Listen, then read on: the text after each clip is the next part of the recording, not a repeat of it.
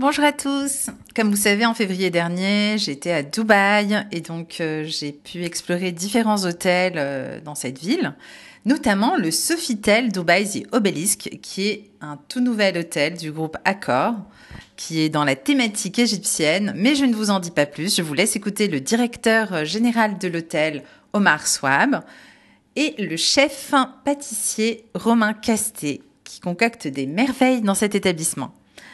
Bonjour euh, Omar Swab. Bonjour. Alors vous êtes le directeur général du Sofitel Obélisque à Dubaï, qui est un hôtel magnifique, je trouve. J'ai eu la chance d'y dormir. Et euh, donc euh, il a une spécificité, c'est que il a un look très égyptien avec une vraie vraiment un obélisque. Et quand on arrive, on a ce faucon tout en or qui vous accueille. Enfin le lobby, je, donne vraiment mes impressions comme ça hein, spontanément. Il est incroyable. Franchement, euh, déjà, euh, félicitations pour tout ça parce que c'est assez unique ici. Mais je vous laisse nous expliquer ce, côté égyptien là qui est quand même euh, assez insolite. Bah, tout à fait. En fait, l'hôtel est à l'effigie de l'obélisque et donc on avait, on avait trouvé un lien entre, entre la, forme de l'hôtel et, l'histoire en fait de, de l'obélisque de Luxor qui avait été offerte en 1800 euh, donc à Paris, et qu'il y avait tout ce voyage qui avait été fait donc de Luxor euh, au travers du Nil et jusqu'à Paris au travers de la Seine. Et donc aujourd'hui, euh, donc la marque Sofitel renvoie l'obélisque qui est à la place de la Concorde à Dubaï. Et donc aujourd'hui, on a la particularité d'être l'obélisque de Dubaï, sauf qu'à l'intérieur de l'obélisque, il y a un hôtel tout simplement magnifique de 595 chambres avec un style effectivement. en fait, c'est un mélange parfait entre le, style égyptien, donc euh, de l'Égypte ancienne, donc pharaonique, et puis il y a également ce côté art déco qu'on retrouve dans toutes les chambres. Et donc, euh, il y a un équilibre parfait entre, entre, les, deux, entre les deux cultures, je dirais. Ouais. Mhm. Parce que ce qu'il faut bien expliquer, c'est qu'il y a un, obélisque, vraiment, hein, à l'entrée de l'hôtel, où c'est écrit en français, il y a toute l'histoire, donc c'est une copie. Hein. D'accord? Ou pas? Alors en fait, c'est une, euh, euh, un obélisque qui a été inspiré de l'obélisque qui est, euh, qui est à la place de la Concorde. Donc pas une copie parfaite, mais effectivement à l'honneur de la de l'obélisque de Paris, tout à fait. Honnêtement, j'ai eu un doute. Je me suis dit, mais est-ce qu'il y a un deuxième? Et je savais pas. Vous savez, c'est un peu comme la Statue de la Liberté. On se dit. Peut-être, comme à Paris, il y a une, une, copie. Bon, en tout cas, incroyable parce que ça fait très authentique, je le précise pour ceux qui ne connaissent pas. Et ce qui est très amusant aussi, c'est que l'architecture même de l'hôtel, c'est ça, c'est l'obélisque. Donc en fait, l'architecture de l'hôtel a été inspirée de l'obélisque et on reconnaît donc euh, de par sa forme l'obélisque de Dubaï, euh, bon qui a la particularité de s'illuminer le soir et puis donc euh, bon c'est c'est une obélisque, c'est un obélisque euh, qui est hôtel donc donc c'est assez particulier. Et donc cet hôtel vient d'une passion de notre propriétaire, notre propriétaire qui est Cheikh Mana mhm. Ben Khalif Al Maktoum, qui été donc à, à l'origine de, de Wafi et de toute cette ville de Wafi qui a été construite euh, bon, sous forme de pyramide, avec des sphinx, avec euh, donc ce style égyptien qui est très présent. Et euh, l'obélisque vient finir donc et compléter ce, ce projet de Wafi, euh, qui est donc l'obélisque qui est le, fruit de la passion de, de Shermana, qui est qui est très ami avec avec avec donc Zahi Hawass, qui est chez nous à l'hôtel aujourd'hui. Zahi Hawass, qui est donc l'Indiana Jones égyptien qui est. Euh, je ne connaissais pas Zahir Hawass, alors faut, parce que je suis sûr que plein d'auditeurs le connaissent pas forcément. Qui est ce, cet homme? Zahir Hawass est passionné donc de, de, de l'égyptologie et euh, bon, il a fait énormément de découvertes au travers de sa vie. Et il était même carrément, il était ministre euh, du tourisme et de, de la culture en Égypte pendant des années et on l'appelle Indiana Jones euh, égyptien. Donc il a toujours son chapeau et je pense que le, le chapeau a été offert par Harrison Ford lui-même. C'est incroyable cette histoire. Et il est très ami euh, de Cher euh, Mana et puis il a, il a, il a contribué donc à ce, à ce projet. Il a donné euh, plein d'informations avec le professeur Mabrouk également, un égyptologue très connu qui n'est pas encore venu voir l'hôtel. Mais donc, donc voilà, donc on, on, retrouve un tas de, de, petites touches au niveau du, de la réception. Donc quand on rentre, donc il y a ce, cette, cette espèce de, de porte du temple. Euh, avec donc des, des, hiéroglyphes tout autour. Et puis on traverse le Nil qui est en forme de mosaïque. Je ne sais pas si vous avez remarqué, mais quand vous rentrez au niveau de l'hôtel, c'est la représentation du Nil euh, en forme de mosaïque. Ah, j'avais pas du tout remarqué. En fait, j'étais tellement scotché par, euh, par le faucon, par les, les, loups à l'entrée. Enfin, c'est bien des loups. Alors, donc, j'y viens. En fait, c'est. donc, quand, la, porte. J'ai pas vu le Nil, j'ai même pas compris que je l'avais traversé. Je vais recommencer. Alors, quand la porte du temple s'ouvre, on traverse le Nil, et sur votre droite et sur votre gauche, il y a le roi Anubis. Le dieu Anubis, ah pardon. Et le dieu Anubis est le dieu loup, effectivement. Donc, euh, et le dieu Anubis vous donne donc accès vers l'au-delà. Hmm. Et donc, vous accédez au lobby, donc vous êtes euh, dans, les, euh, dans les cieux, disons, dans les. c'est incroyable cette scénographie, mais j'avais rien compris, mais là je suis encore plus fasciné. C'est incroyable. Et donc vous avez le faucon qui est le dieu Horus. Et Horus est le dieu du ciel. Donc voilà. Donc c'est un peu l'histoire du lobby. Et sur votre droite et sur votre gauche, vous avez euh, deux euh, comment on appelle ça? Des, euh, des, chandeliers, pardon, des chandeliers énormes qui pèsent 3 tonnes chacun, qui ont été conçus à la main, qui ont été fabriqués à la main en Égypte et qui ont été assemblés dans le lobby même. Et ça avait pris pratiquement 6 semaines pour assembler et, donc les accrocher au ils sont très impressionnants. Hein. Ça, ça, je les ai vus quand même. je suis surtout regardé en haut. Mais euh, oui, c'est de l'or ou pas, tout ça? Alors, c'est du, euh, c'est du plaqué or, en effet. C'est du, comment on appelle ça? C'est du, euh, ouais, plaqué or. Voilà, des feuilles d'or. Donc euh, c'est 24 carats quand même. Donc le, le, dieu russe fait 24 carats d'or.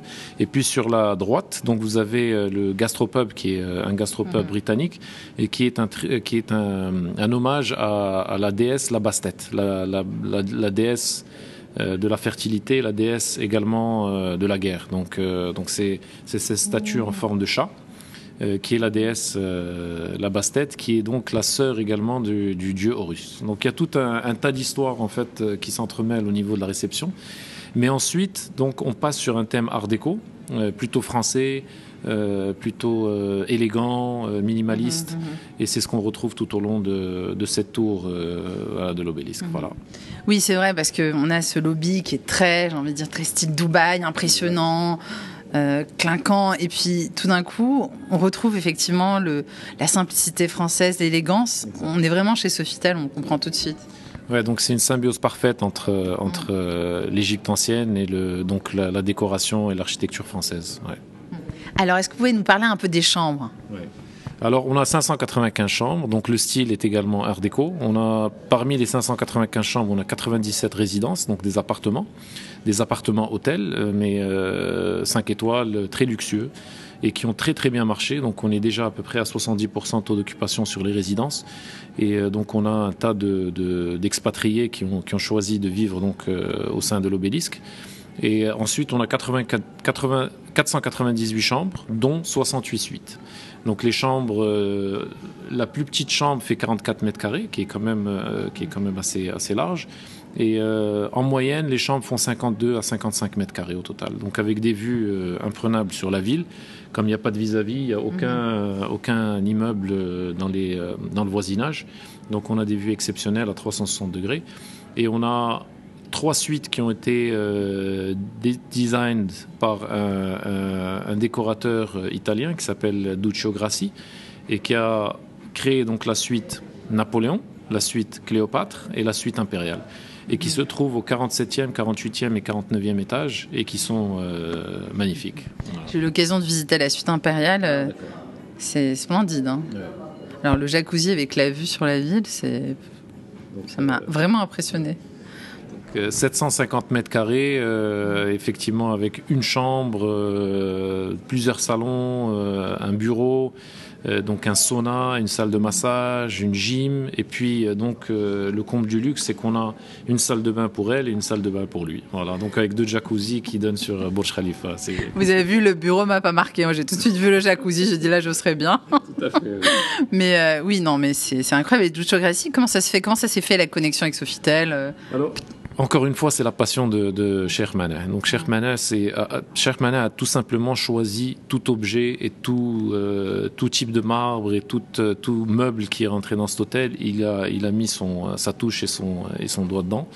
Et il a choisi donc euh, la, la, boîte de Grassi Duccio pour faire mm-hmm. les trois suites. Et il a choisi une boîte américaine qui a fait le reste, qui s'appelle WAI, donc qui a fait l'ensemble de l'hôtel. Euh, donc, euh, mis à part les, trois suites, ouais. Et puis c'est aussi des restaurants quand même ici. Il y a le gastropub dont on vient de parler, mais il y a aussi la brasserie euh, de Monsieur Daniel Bolune. Tout à fait, oui. Donc on a cinq restaurants au total, et donc cinq restaurants qui se, qui se complètent dans un, dans un sens. Donc comme j'avais démarré avec le gastropub, donc on a le British Gastropub, avec euh, on a comme partenaire un chef euh, euh, britannique qui s'appelle Michael O'Shea, qu'on a choisi et qu'on a, qu'on a donc euh, pris au sein de l'équipe et qui gère donc ce, ce, restaurant, le gastropub. Et puis sur la gauche, on a donc notre, notre petit bijou, la pâtisserie bijou, qui, a été, qui a été développé et créé par l'unique célèbre Romain Casté. Il est à côté de nous, là, il nous écoute, donc on peut, on peut parler de lui hein, sans problème. Romain Casté, qui nous vient du Fermont, qui avait travaillé pendant des années au Fermont et que, qu'on, a, qu'on a repris. Euh, et euh, voilà, donc a, qui a rejoint notre équipe bourrée de, de, talent et de créativité. Donc il va vous parler de, de la boîte à bijoux mhm. et du, du, concept Le Goûter qu'on a lancé sur la ville et qui cartonne. Donc, euh, donc voilà, donc bijoux qui marche très très bien avec la clientèle locale. Ensuite, au deuxième étage, on a la brasserie Boulu. Donc, c'est le premier projet du chef étoilé Daniel Boulu. Et donc, on a créé une brasserie euh, qui n'a pas l'intention de devenir un, restaurant étoilé, mais qui, a l'intention de devenir la, meilleure brasserie de la ville. Donc, euh, avec les classiques français revisités par Daniel par chef Daniel. Et puis euh, aujourd'hui, qui trouve ses marques dans la ville. On a bien démarré. Donc, euh, et euh, voilà, donc on commence à attirer une clientèle française assez importante. Et je crois que c'est le seul restaurant de Daniel Bolut dans, dans le Moyen-Orient, c'est ça? fait, ouais. Donc c'est sa vitrine au Moyen-Orient. Et il, a, il va avoir pas mal de projets donc, à développer sa marque au Moyen-Orient. Et c'est son premier projet avec Sofitel également.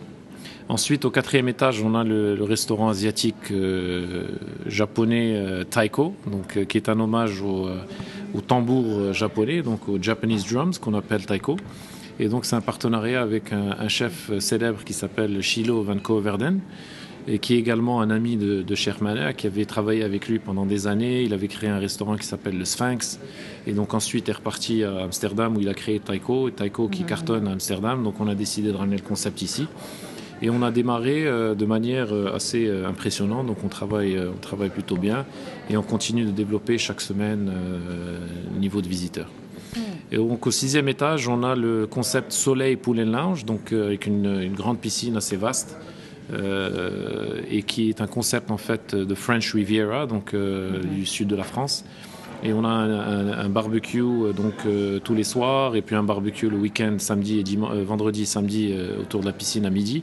Et on y sert la chicha et des cocktails euh, très très bons. Voilà. Mmh. J'ai pu aller faire un tour hier. C'est vrai qu'il y a une, une, atmosphère très particulière. J'ai fait différentes piscines ici, mais là c'est encore un autre style et je trouvais ça très original.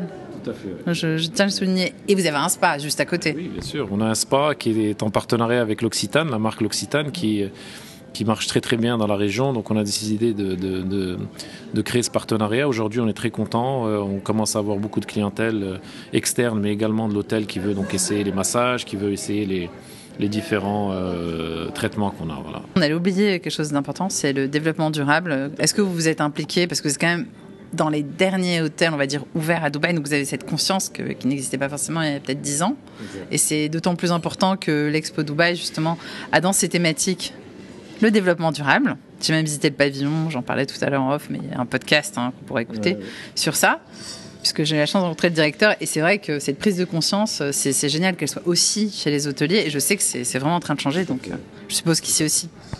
Alors avant d'aller sur le, le, le renouvelable, j'aimerais quand même parler de l'équipe. Euh... Ah bah oui, quand même. Quand même, d'ailleurs, bon, comme on disait, il y avait ce cher Romain, mais il y a aussi Jehan qui est une super PR, donc Public Relations. Donc, euh, français, on a fait la même école qui, qui, euh, oui, sur dingue. Marrakech. C'est incroyable. On s'est retrouvés le, ici, le destin, le mektoub, comme on dit. le mektoub. non, franchement, euh, après un super produit, un design exceptionnel et des restaurants de folie, j'ai quand même une équipe dont je peux être fier. Ils sont extraordinaires dans tous les sens. Euh, franchement, un plaisir de travailler avec eux. On a des talents partout, partout, tout simplement partout. Et ils travaillent avec leur cœur. Ils n'ont qu'une seule envie, c'est de faire plaisir aux clients. Ils, ils n'ont qu'une seule envie, c'est de devenir numéro un sur TripAdvisor dans la ville. Ils veulent exceller à tous les niveaux. Et franchement, franchement, superbe. Donc, on, on parlera de, de, Romain bientôt. Euh, et bien sûr, Jihan, donc, euh, qui a fait la, exactement la même école que moi à Marrakech. Quelle école? Lycée Victor Hugo, le lycée français Victor Hugo. Et donc on s'est retrouvés ici euh, sur Dubaï et voilà donc. Euh... C'est vrai que c'est d'autant plus important d'avoir une bonne équipe que vous avez ouvert quand même dans une période de pandémie. fallait le faire ça. Et avec une équipe pas motivée, ça, va être, ça aurait été très compliqué. Alors comment ça s'est passé cette ouverture? C'était en octobre, je crois.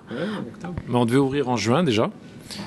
avril avant ça, et puis après on, a, on voulait ouvrir en juin, et quand on a vu que, que que les cas commençaient à augmenter dans la ville, on a décidé donc euh, et qu'on a vu les frontières se fermer, on a décidé de pousser l'ouverture au mois de septembre. Mhm. Et donc euh, on a été euh, donc tout le monde nous posait la même question. Est-ce que vous êtes sûr que vous voulez ouvrir en pleine pandémie? Et on s'est dit oui, on va ouvrir en pleine pandémie, on va positionner l'hôtel mhm. pendant que d'autres ferment les hôtels. Nous on va ouvrir, on va se positionner. On va donc monter, notre campagne publicitaire et c'est ce qu'on a fait avec l'aide de, de Jehan, avec l'aide de l'équipe commerciale. On a réussi à garder toute l'équipe motivée, euh, avec beaucoup de créativité. Et on a ouvert le 29 octobre. Euh, donc euh, tout le monde nous a pris pour euh, des fous, je dirais. Avec votre obélisque, tout va bien, le faucon, tout, tout, tout. Ils se sont dit, eux, ils sont un peu à part. Ça, ouais. Et tout le monde nous disait qu'on allait, euh, qu'on allait le regretter, mais je peux vous dire qu'on est vraiment, vraiment très content d'avoir ouvert le 29 octobre. On a très bien tourné, on a très bien marché, et on continue, malgré que les frontières se referment, on continue, et tout cela, encore une fois, grâce à l'équipe qui a su euh, donc fidéliser nos clients, qui ont su attirer les clients, qui ont su, qui ont su vendre l'histoire. Et voilà, donc aujourd'hui on est ouvert et on marche plutôt bien. Donc voilà.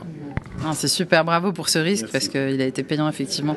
Donc, le côté énergie renouvelable, développement durable, c'est important pour Dubaï, c'est important tout court. Comment vous avez conçu euh, l'hôtel en, en, prenant en compte ce, ce sujet-là?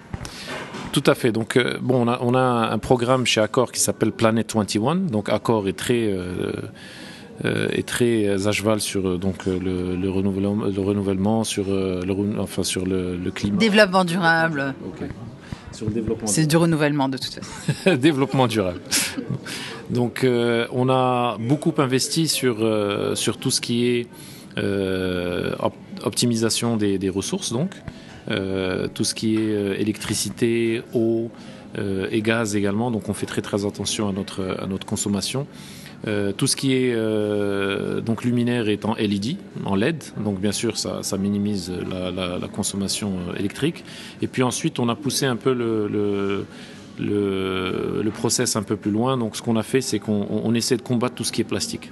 Donc on essaie de ne pas avoir de plastique au niveau de l'hôtel pas de bouteilles d'eau en plastique. Donc on a investi dans notre propre système de filtration. On a donc une chambre au niveau du, du, euh, Basement One où on a notre propre équipe. Donc on a acheté, on a investi sur, sur nos propres bouteilles et on a une équipe euh, euh, qui filtre l'eau, qui remplit ces bouteilles et puis donc on n'a on a pas de bouteilles en plastique au niveau de tout l'hôtel. Oui, c'est donc les bouteilles d'eau qu'on a dans la chambre, ça vient de, de, cette eau, enfin c'est de cette petite station d'eau là. Exact. Donc on a notre propre station et on fabrique notre propre eau Sofitel. Et donc on a une équipe qui gère toute la logistique. ensuite, au niveau des, clés de chambre que vous voyez dans tous les hôtels, qui est généralement du plastique, nous on a investi dans du euh, PELP. Donc le PELP, c'est en fait du papier recyclé qui ressemble à du plastique, mais qui en fait euh, qui, est biodégradable. Ouais.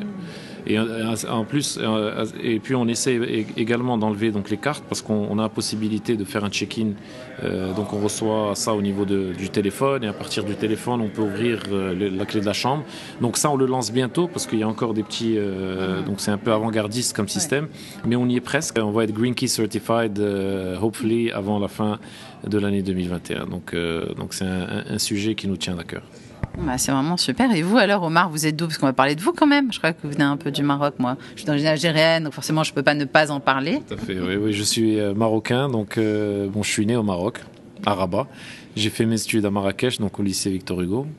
Et puis ensuite, euh, après mon baccalauréat en 1996, j'avais qu'une seule idée, c'est d'aller aux États-Unis. Et j'ai atterri en Californie, voilà, où j'ai fait mes études en, en, Californie, donc à San Diego, ensuite à Los Angeles, et euh, voilà, quatre, années magnifiques. Et puis ensuite, j'ai fini donc mes études à Madrid, en Espagne, toujours dans l'université américaine. Donc j'ai fait University, euh, St. Louis University. Et donc j'ai eu mon, euh, bachelor donc, à Madrid. Et ensuite, après ça, je suis rentré au Maroc où j'ai commencé à chercher du travail dans une multinationale. Donc j'ai pas fait nécessairement des études d'hôtellerie, mais j'ai fait commerce international. Donc quand je suis rentré au Maroc, j'ai eu l'opportunité de travailler pour le groupe Accor. Et on m'a donc euh, offert le premier poste de responsable commercial. Donc je vendais euh, mhm. les hôtels. Et ensuite, euh, je me suis rendu compte que je voulais devenir directeur général un jour. Et puis je me suis dit, il fallait que je, shift vers les opérations. Donc, j'ai commencé à mmh. travailler dans l'hébergement. je suis devenu responsable hébergement en charge du commercial. Et ensuite, je suis passé directeur général adjoint au Maroc. Et ensuite, j'ai fait une un master en hôtellerie qui m'avait été euh, financé par le groupe Accor. Donc j'ai fait ça à l'Académie de Paris, l'Académie Accor à Paris pendant euh, à peu près 18 mois. Donc c'était euh, trois, trois sessions de un mois et demi au, total. Et donc voilà, j'ai eu mon master en hôtellerie. Et puis ensuite, je suis venu sur Dubaï. Donc le master en hôtellerie m'a permis d'aller à l'étranger. Et je suis venu à Dubaï en tant que directeur des opérations du Sofitel City Center qui a été rebrandé en Pullman. Donc j'étais en charge du rebranding, donc juste là-bas de l'autre côté de la crique. Et ensuite, euh, je suis passé chez Fairmont euh, en tant que directeur des opérations, Fairmont Dubaï, où j'ai rencontré euh, Romain. Et ensuite, hôtel manager. Et puis, j'ai ouvert mon premier hôtel à Fujairah, qui est un Fairmont, où j'ai eu le premier poste de directeur général. Et donc, j'ai après le Fairmont Fujairah, je suis venu à Dubaï pour ouvrir le Sofitel Dubaï d'Obélisque. Et voilà, je suis là devant vous. Mais quel parcours On a fait le tour du monde là. Bravo. Hein. Franchement, je suis impressionné. Merci, merci. Et puis dit comme ça, très naturellement. On a traversé l'Atlantique, on a traversé la Méditerranée, tout va bien. Bon, en tout cas, merci beaucoup Omar. C'était très intéressant. Et puis, euh, coup de cœur pour votre hôtel. Hein, moi, je le dis, hein, parce que j'en ai vu pas mal. Bon, je ne vais pas faire de jaloux. C'est pas parce que c'est des Français, attention, je précise. Mais, mais vraiment, c'est bien. Voilà, bravo. merci, merci. Et bienvenue encore une fois à l'obélisque. Et voilà, donc maintenant, Romain va prendre. Et eh oui, et eh oui, tour de Romain. bon.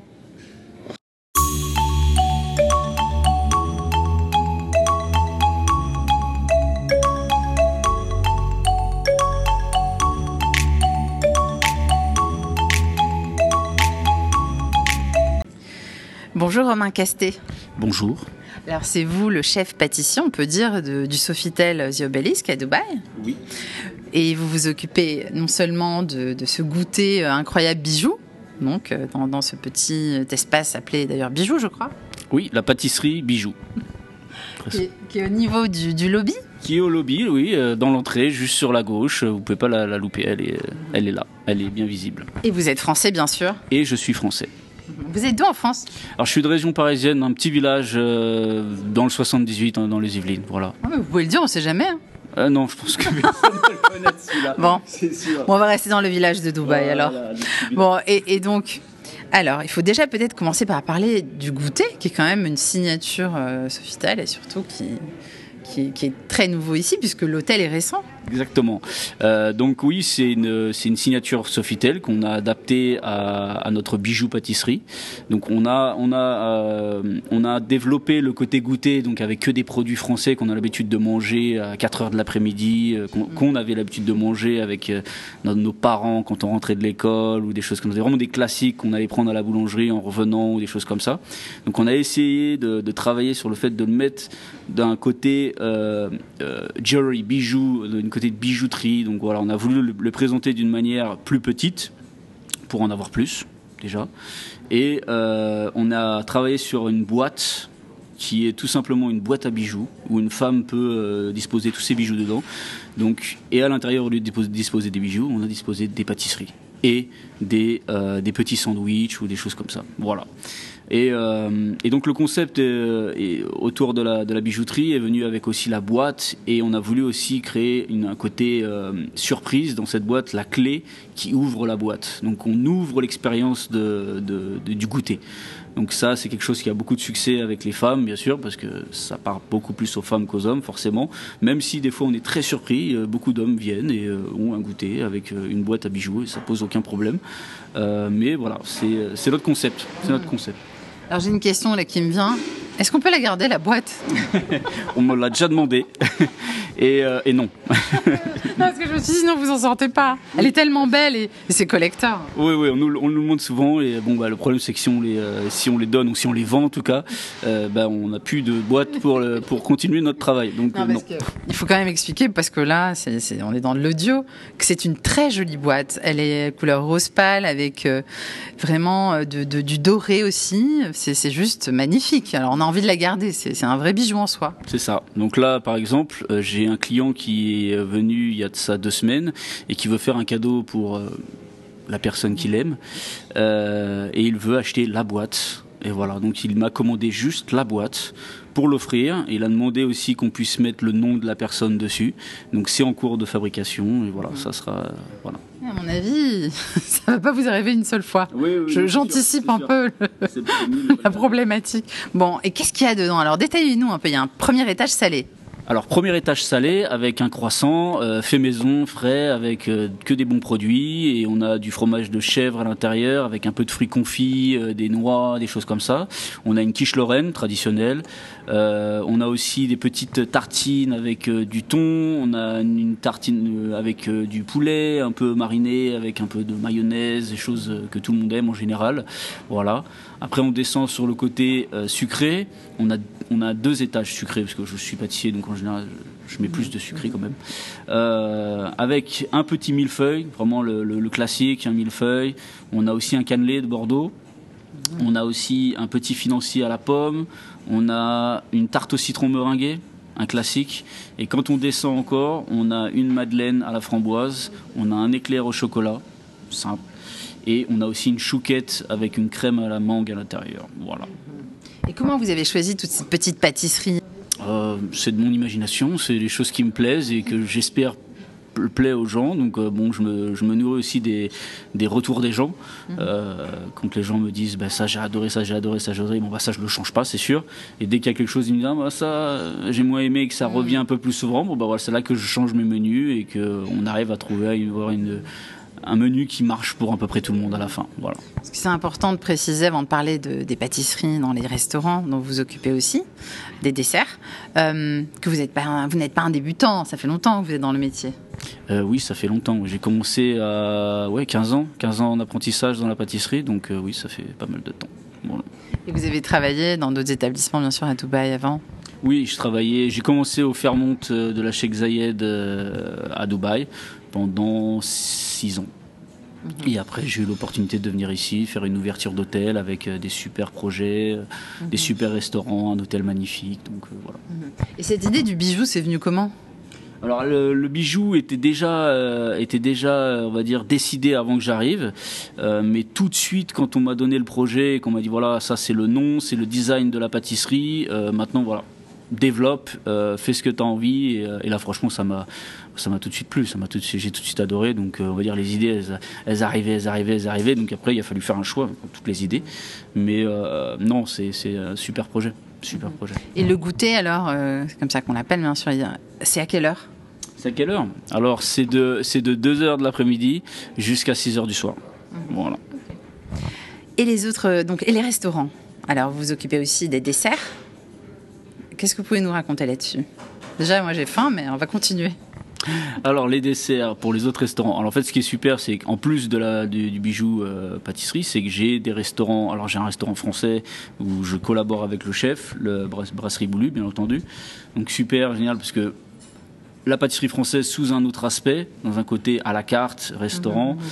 Euh, des classiques, euh, des classiques français. Donc on partait vraiment sur, on n'a pas réinventé la pâtisserie, mais on a tout ce qu'on a fait, on a essayé de le faire de la meilleure manière, avec le, meilleur goût, pour faire découvrir aux gens euh, la pâtisserie française à Dubaï, parce que c'est vrai qu'il y a beaucoup de gens qui ne connaissent pas tout, qui qui ont déjà un peu de, connaissances, mais qui en apprennent toujours. Donc il faut, euh, il faut les pousser un peu à, goûter quelque chose qu'ils ne connaissent pas. Donc ça, c'était super. On a aussi un côté euh, avec le, pub euh, british où j'ai un petit peu d'expérience du côté british en, pâtisserie, mais avec la collaboration du chef, on a réussi à faire des choses ensemble très sympathiques et on continue. Après ensuite il y a le, le taiko qui est côté asiatique euh, là où j'avais pas vraiment une grande expérience dans le côté asiatique, mais avec les, conseils du chef, euh, on a réussi à faire quelque chose d'assez sympathique et honnêtement, pour l'instant, on a un très bon feedback. Donc je suis très content, très bonne expérience pour moi aussi. Alors concernant les desserts des restaurants, il y a quand même euh, des, créations qui sont assez incroyables, hein, d'après ce qu'on m'a dit. Je les ai pas encore goûtées. Est-ce que vous pouvez nous en parler un petit peu? Alors oui, on a, on a pas mal de créations qui ont, beaucoup de succès. Donc, par exemple, tout ce qui est, euh, on, a, on, a, on a recréé un, un, classique british au, Nine, au gastropub. Donc c'est, euh, on, a, repensé un, un Eton Mess.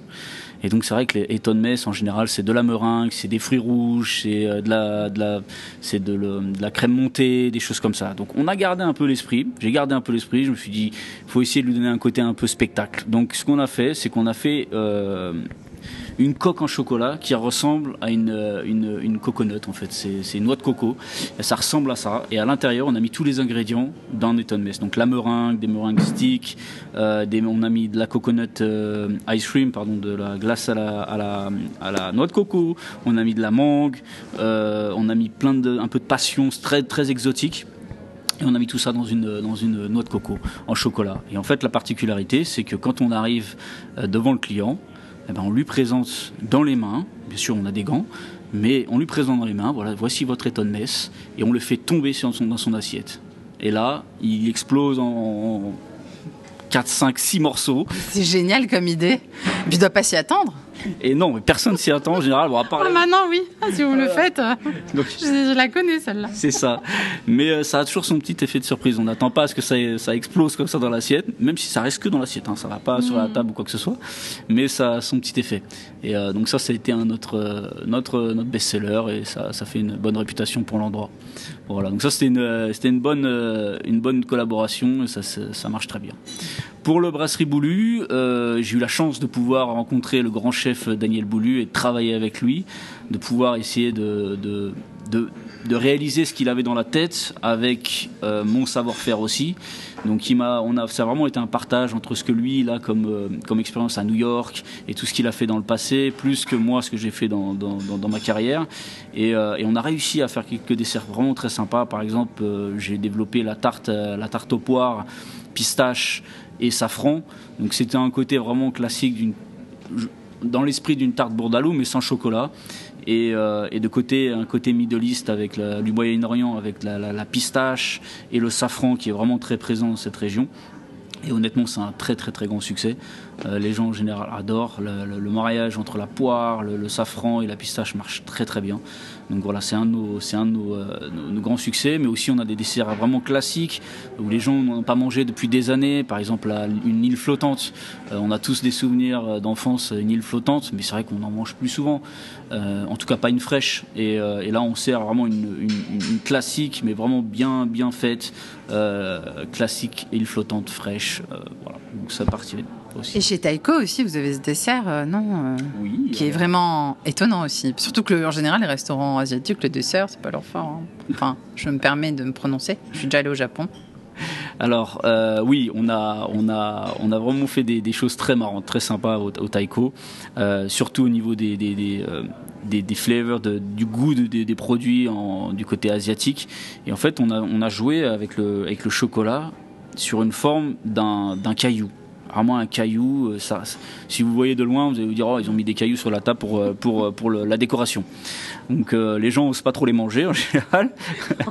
Moi j'aurais pas osé personnellement. Mais merci de me prévenir. voilà. Donc mais ils sont là et donc bien sûr on, explique aux gens pourquoi ils sont là. Et donc c'est un caillou en chocolat et à l'intérieur on a une ganache au chocolat wasabi. Voilà. Donc c'est un franc succès, vraiment les gens adorent, euh, ils veulent vraiment en plus en commander juste pour rentrer à la maison et dire voilà, je veux le faire goûter à tout le monde.